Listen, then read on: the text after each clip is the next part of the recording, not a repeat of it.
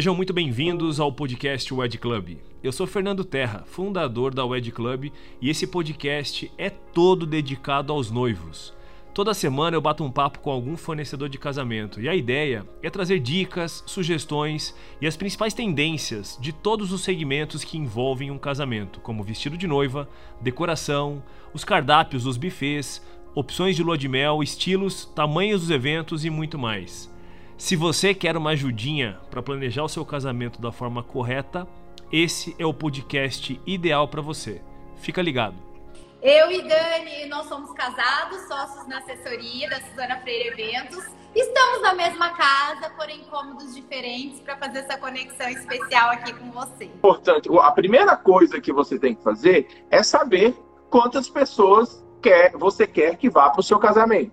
Né? E, e, e essas quantas pessoas você quer, não é necessariamente assim, não é simplesmente quanto eu quero. Você tem que sentar e realmente fazer a lista. Eu sei que pode até às vezes parecer mais simples do que as pessoas reclamam muito de fazer a lista, mas é por causa disso, porque o problema não é fazer a lista em si. A lista é fácil fazer, só que na sua lista vai dar mil pessoas, porque você tem seu amigo da pelada, seu amigo do... e aí um monte. Mas assim, o, o, o norte é a lista de casamento. Sem essa lista de convidados, e, e, outra coisa, não adianta você dizer, ah, eu quero 50, ah, eu quero 100, eu quero 300. Você tem que escrever quantas, exatamente o nome, nome das pessoas nome, que você quer convidar. Que você claro.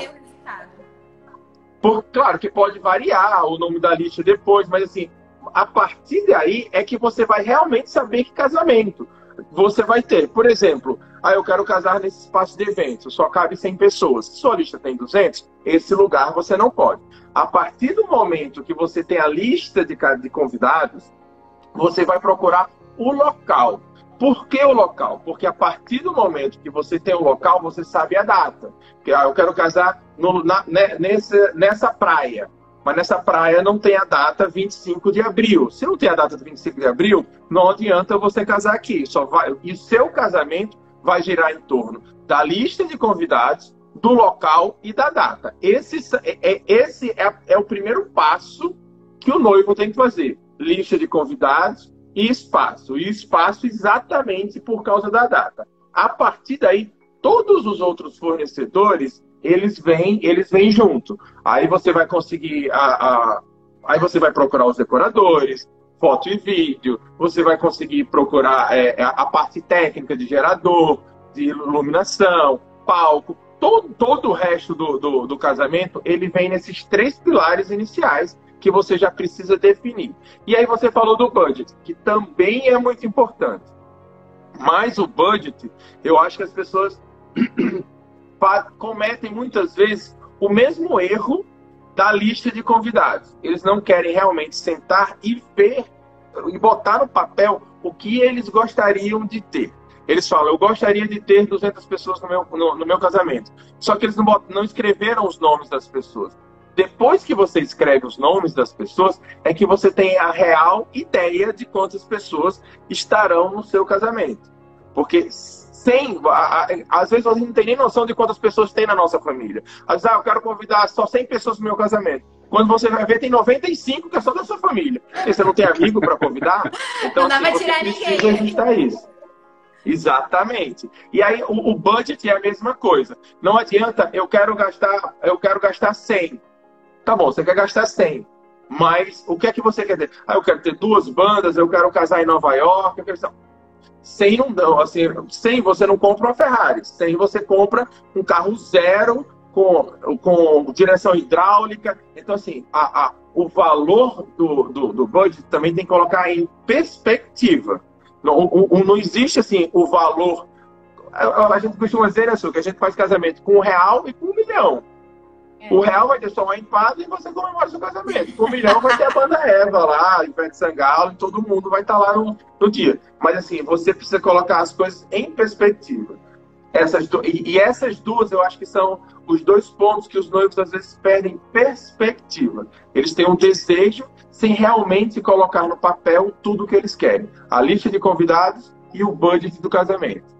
Sim, importante destacar também para concluir que a lista de convidados é o pilar para você tanto escolher onde você vai casar a data e aí a partir dali você definir todos os outros fornecedores, porque você escolhendo o local, tem um monte de coisa atrelada àquele local. Dependendo de onde você for casar, tem, tem alguns contratos obrigatórios que interferem naquela escolha, seja por exigência do próprio lugar ou por logística de resultado mesmo. Tem lugares que você precisa contratar um gerador, tem local, já tem um gerador no espaço, tem locais que exigem fornecedores obrigatórios, parceiros, tem locais que você pode contratar quem você quiser. Então, assim, a lista de convidados com o espaço vai ser o primeiro passo para te dar um norte. E para concluir, o que eu ia dizer, na verdade, é que a lista de convidados ela é o maior pilar para você controlar o budget, porque acredite se quiser, noivas, tudo conta com o número de convidados que você tem. Se você quiser economizar, a maior dica de todas já é reduzir a lista de convidados.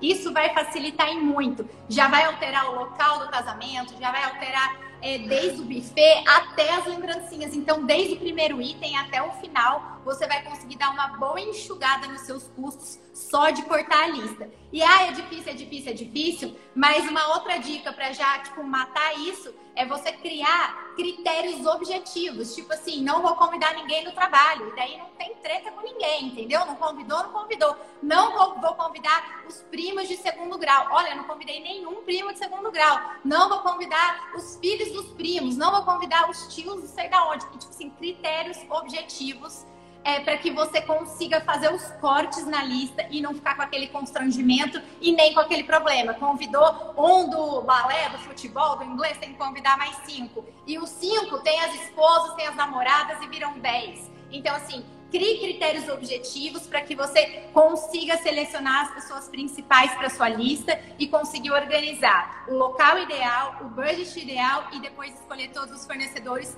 sem se perder durante a organização aí. Perfeito. Mas o que, que vocês podem sugerir para os noivos tomarem cuidado, pesquisarem, pensarem antes de tomar uma decisão de contratar um fornecedor? Olha, eu acho assim que uma coisa muito importante é realmente, é, você falou sobre pesquisar sobre o, o fornecedor, né?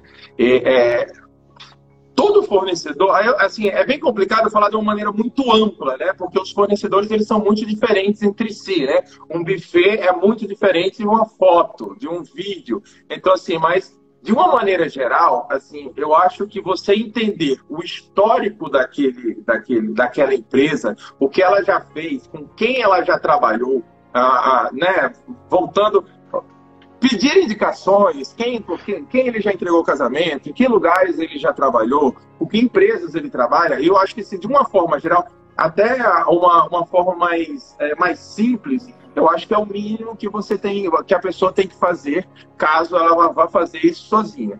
É, mas é muito, é, eu acho assim, todo tipo de fornecedor que seja buffet, que seja decoração, que seja foto, que seja vídeo, ah, o, os noivos eles acabam escolhendo muito pelo resultado final, sabe? Assim, ah, o decorador só se ficou bonito ou não lá no final. Só que para o resultado ficar bonito, existe todo um processo antes de que, de, de, que tem que funcionar bem ah, o relacionamento com as outras empresas, porque no dia, no dia do casamento, lá no espaço, tem 40 empresas diferentes. A gente, é, eu e a Suzana, nós somos os maestros, como eu falei, só que assim, ninguém, a gente manda em tudo e ninguém é meu funcionário ali. Então, assim, é, não é um trabalho, assim, não, eu não, ele, o cara não é meu funcionário, ele, eu não tenho, eu não sou hierarquicamente superior a ele. A gente tem que convencer até tecnicamente, até o, processo, o nosso processo de, de convencimento e de trazer os fornecedores para próximo da gente, está muito aí. Da gente convencer tecnicamente do que é certo e do que é errado. Geralmente eles entendem muito mais fácil. Mas esse trabalho de pesquisa vai muito. É, é muito complicado eu ensinar uma, a, alguém a simplesmente fazer esse trabalho. Porque a, a, o que eu teria que ensinar ao noivo a fazer eu teria que ensinar ele a ser assessor, depois ele teria que ter a minha experiência, para a partir daí saber quais são as melhores empresas que funcionam e que não funcionam. Ah, então, assim, o que a gente faz junto dos nossos noivos é explicar é, o, o que está por trás de cada empresa. Por exemplo, um buffet. Eu gosto muito de usar o exemplo do buffet. É o ótimo. buffet, ele. Como que as pessoas escolhem um buffet? Vai lá, pega o garfo, põe na boca e diz: hum, maravilhoso, é esse que eu quero. Só que o buffet é muito mais do que fazer é, a comida. No máximo, além de escolher o paladar, no máximo avalia o visual, né, Dani? A apresentação. O visual da comida. Mas no assim, máximo. É muito mais do que isso. É o serviço, é como entrega o serviço, é como cuida do seu convidado, é como faz a limpeza do ambiente inteiro, porque é responsabilidade do, do buffet fazer a recolha dos copos, dos pratos. Então, assim, isso, isso, isso, é, é isso tá até é, influencia na decoração no visual do, do evento, é, é, se a comida vai estar quente ou não no dia, se a, se a bebida vai estar gelada, porque eles servem, quantos garçons. Então, assim, tem toda uma parte técnica por trás que a, a, com os nossos clientes a gente acaba ensinando a eles e mostrando a eles esses diferenciais dessas empresas e o fato de a gente ter trabalhado muito com elas, de a gente conhecer outras empresas que a gente possa pegar é, é, referências dessas que, com, com, com, as quais a gente nunca trabalhou, até porque é uma coisa que a gente se propõe muito a sempre trabalhar com empresas diferentes porque a gente acredita muito no cliente, entregar aquele, aquele evento para o cliente. E duas empresas maravilhosas, uma pode funcionar para um cliente e outra não. Então a gente essa, essa personalização passa muito por isso, de você escolher a empresa certa para o cliente certo. Então a gente está sempre muito aberto a, nova, a novas empresas. Leia bastante o contrato antes de assinar. O, o contrato ele tem que tem que estar tudo lá e ele não pode ser difícil de entender. A, a, a dificuldade dele tem que ser técnica e não jurídica. É, eu gosto muito de dizer isso. É, tanto que alguns clientes nossos que são advogados, ah, eu sou advogado, eu vou ler o contrato. Tudo bem. Juridicamente você vai entender. Mas e tecnicamente, no sentido do evento? Será não que você vai nada. entender? É. é. É, esse que é o grande lance. Mas leia sim os contratos antes de assinar. Entendam os contratos todos os contratos eles devem ser muito, uh, eu não vou dizer que necessariamente fáceis, fáceis de entender, claro, mas né? eles têm que ser legíveis minimamente, claro, entendeu? Tem que ser claros e completos. É, uma das nossas maiores exigências dentro da nossa assessoria é que os contratos estejam estritamente detalhados. Por que isso? Porque o contrato nada mais é do que vocês combinaram. O que, que você combinou com o buffet? O que, que você combinou com a decoração? O que, que você combinou com a estilista? Combina e escreve. Por quê? Porque próximo ao evento, quando a pessoa for te entregar o produto ou o serviço, você pode ter certeza absoluta que a pessoa vai pegar na semana do seu evento, ela vai pegar o seu contrato dá uma lidinha ali e vê, deixa eu ver o que eu tenho que entregar esse sábado. E o que tiver ali, ela vai te entregar. O que não tiver ali, não vai te entregar. E isso a gente fala muito para os fornecedores na hora da gente fechar os contratos dos nossos noivos. O que você precisa na festa? Pessoal de orquestra, vocês precisam de cadeira, de iluminação. Se não tiver no contrato e a gente não tiver o controle de todos os detalhes, não vai ter lá, impossível, tipo, do nada aparecer as coisas. Então, assim, estejam certos de que tudo que a empresa precisa para entregar o seu melhor está lá previsto em contrato. E todas as regras, todas as variações. Ai, precisa ser gigante o contrato, precisa ser todo. E se, e se, e se? Não, não precisa ser um monte de e se. Mas umas variáveis naturais do que é realizar um evento precisam estar previstas lá. Um, um, uma coisa importante para a gente destacar agora é durante a pandemia. Fechando contratos agora, a gente precisa sim de cláusulas que é, tenham alguma previsão contratual do que vai ser feito caso o seu evento não possa ser realizado na data prevista. E precisa ter. E se acontecer, e se mudar, e se mudar para mais de 12 meses, e se mudar para menos, precisa ter. Isso traz segurança para ambas as partes. Não precisa ter medo de contrato. Tem que pensar que o contrato é o melhor amigo tanto do fornecedor quanto do cliente. O que está ali. E da assessoria também, hein? E da assessoria. Vocês sabem o que estão falando e eu tô, óbvio, né? Eu me seguro para não cortar vocês, porque, na verdade, é, foi perfeito o que vocês falaram. Eu acho que é uma contribuição valiosíssima para os noivos que estão escutando vocês falarem. É, de fato, ler contrato, entender o que está assinando, entender o que está contra. Adorei a diferença entre é, jurídico e técnico, ter, o, o, o quanto o contrato está bem redigido por um advogado, mas o quanto ele está bem preenchido pelo profissional que está do outro lado, né, o contratado. Mas olha, um ponto legal aqui que eu queria comentar com vocês. Eu fiz uma pesquisa recentemente com noivas já casadas, que não são mais noivas, né? Então, ou seja, são casadas que eram noivas, mas eu, mim, eu trato como noivas ainda. E elas já casaram para mim, mas são noivas ainda. E elas é, me contaram algumas coisas. Dentre elas, vocês sabem quais uma das maiores reclamações em volume que eu escutei dos noivos é. perante o mercado, perante esse movimento de contratações? Era que, infelizmente, alguns contratos, alguns fornecedores não entregaram aquilo que foi combinado. Olha que loucura! E é exatamente o que vocês estão falando. Fernando, eu contratei, por exemplo, o caso do buffet. Vou dar um exemplo, não foi nem esse o caso, mas eu contratei um buffet. Foi tudo legal, mas sabe, lá na, quando eles me venderam, eles me falaram algumas coisas e não entregaram no dia do evento. Mas sabe o que é mais maluco? Eu vou falar dois pontos de vistas meu só para a gente arrematar esse assunto que eu acho que é importante. Primeiro ponto de vista, de fato a emoção dos noivos faz com que eles acreditem tanto na... Porque é um momento de encantamento. Então, é. se, um, se um coral e uma orquestra, se apre... e eu vi muito disso, nas minhas feiras acontecia isso. Os corais se apresentavam, a Del Chiara, que era meu cliente, se, se apresentava na capela ecumênica saía um volume de noivas, uma, uma para o stand, eu quero fechar contrato. Juro mesmo, ninguém lia contrato. Tudo bem que a Del Chiara era profissional, nunca escutei uma reclamação da Del Chiara, até porque tinha volume, é, quantidade de músicos, patati, patatá, tudo certo. Mas eles, eles assinam documentos numa emoção e, e acabam não conferindo. Esse foi um lado. O outro lado que eu também já vi foi, e aí o Daniel até comentou, o contrato não precisa ser tão extenso, né? Não precisa ser, mas o que eu já vi de contrato de uma folha só no mundo dos casamentos, que tem basicamente duas linhas descrevendo o serviço é. e o nome e o nome e telefone das pessoas, uma assinatura embaixo e vamos embora. Então assim, o que vocês falaram para mim foi perfeito. É, se tá no contrato, tá no papel, ótimo. A expectativa de vocês tem que estar tá alinhada com o que foi vendido e com o que está no contrato. Porque essa quebra de expectativa, Isso. né, pessoal, acho que é a pior coisa do mundo, né?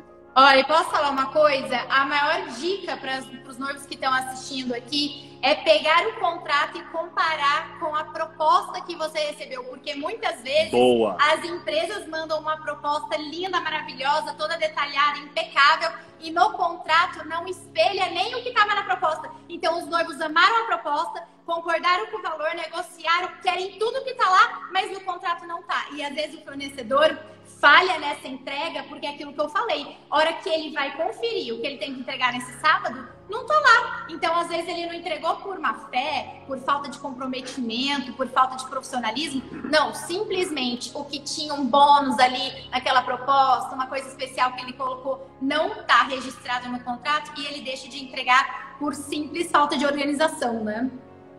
As assessorias, geralmente, elas as assessorias, geralmente, elas são conhecidas pelas planilhas, né?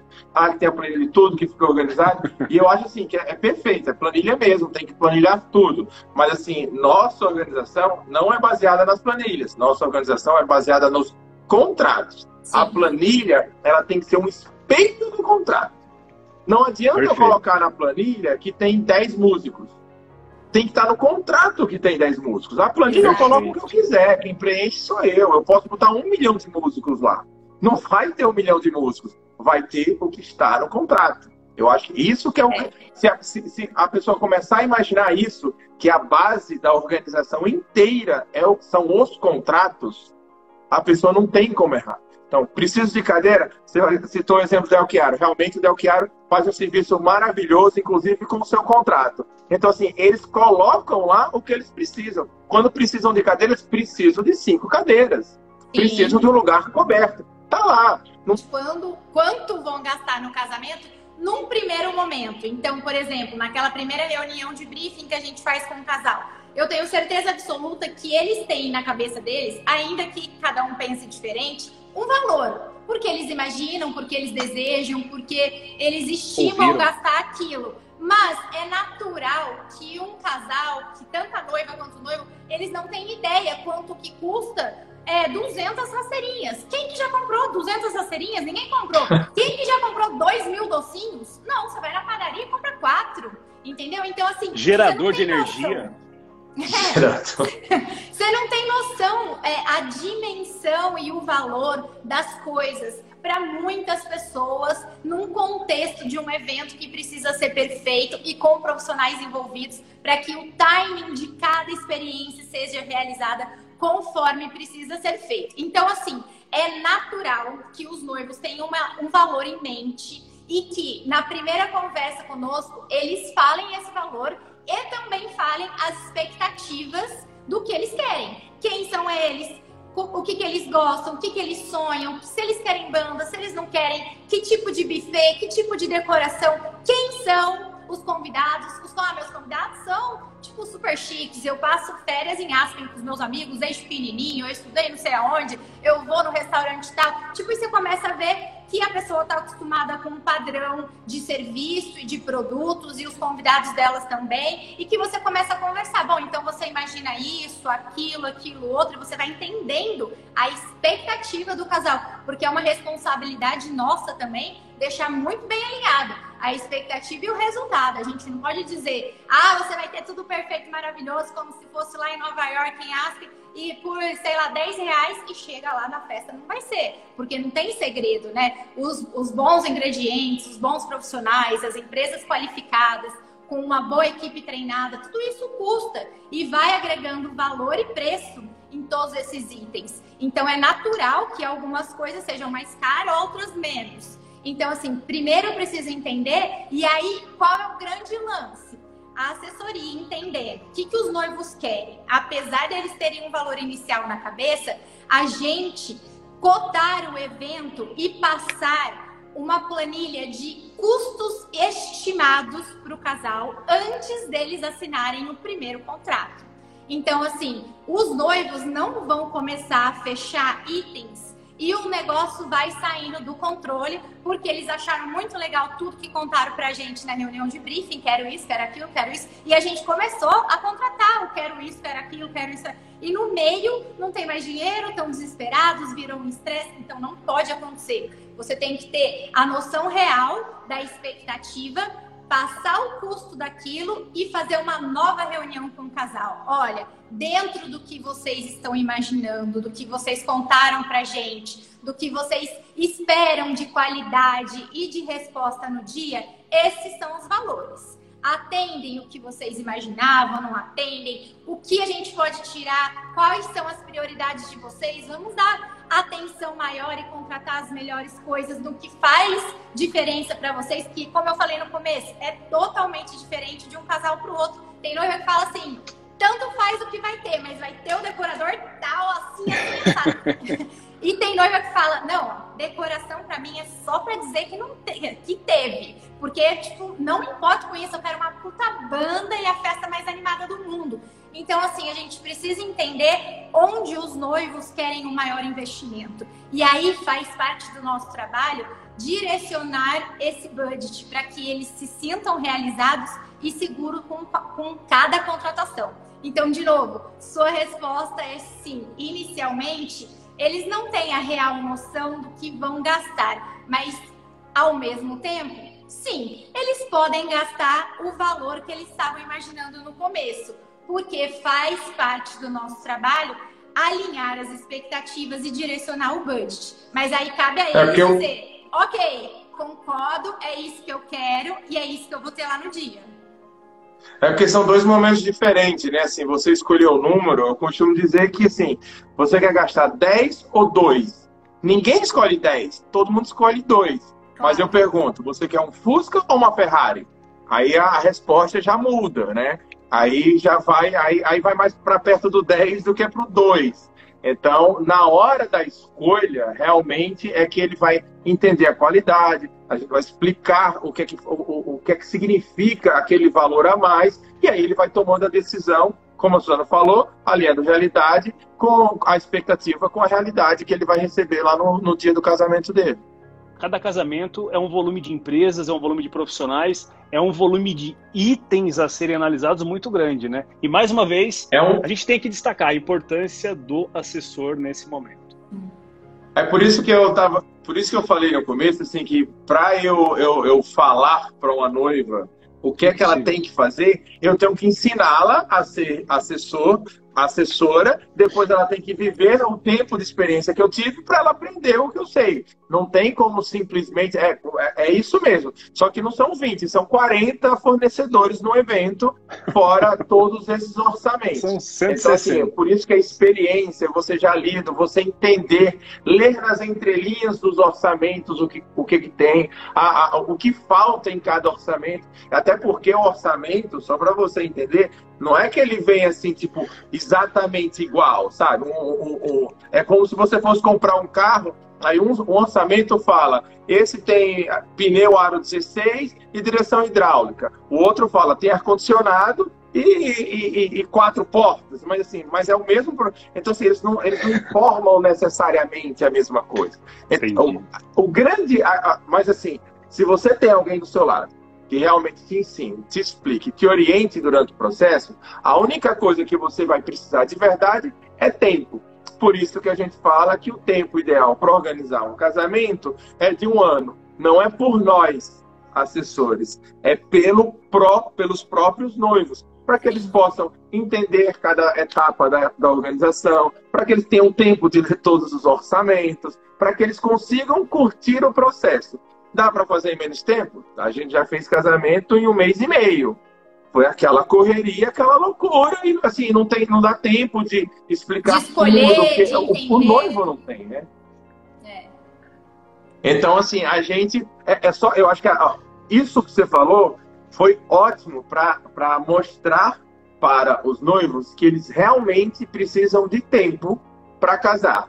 Por eles, para eles poderem curtir e para eles poderem entender o que está se passando em cada etapa da organização. Por mim, pode chegar aqui que a gente faz um mês, vai ser correria, vai, mas vai dar certo. Eu já sei tudo, eu já faço isso há quase 10 anos, eu já fiz cursos, eu já conheço todas as empresas. Para mim é fácil. Para eles, não. Eu acho que é um momento muito legal que as pessoas. ah, E as pessoas têm que se lembrar que o casamento fala, ah, o casamento passa rápido, é só um dia, mano. É só um dia para o convidado, para você é durante um ano. Pode ser todo um processo muito legal. Imagina, sentar, botar as pessoas que você mais ama na vida no papel para saber quem que você vai convidar, convidar essas pessoas, entrar em contato para pegar os endereços dela, escolher seus padrinhos, convidá-los para o casamento, sabe? as despedidas de solteiro, chabar, tudo isso. É uma emoção, assim, É, que... é- é- cada e- fornecedor que você escolhe, você tá imaginando, né? Você, o buffet, você escolhe o menu, você escolhe, ah, meus convidados vão gostar disso, vão comer aquilo. Aí na comidinha da madrugada vai ter isso, a pista vai estar ali, a galera junto e não sei o quê.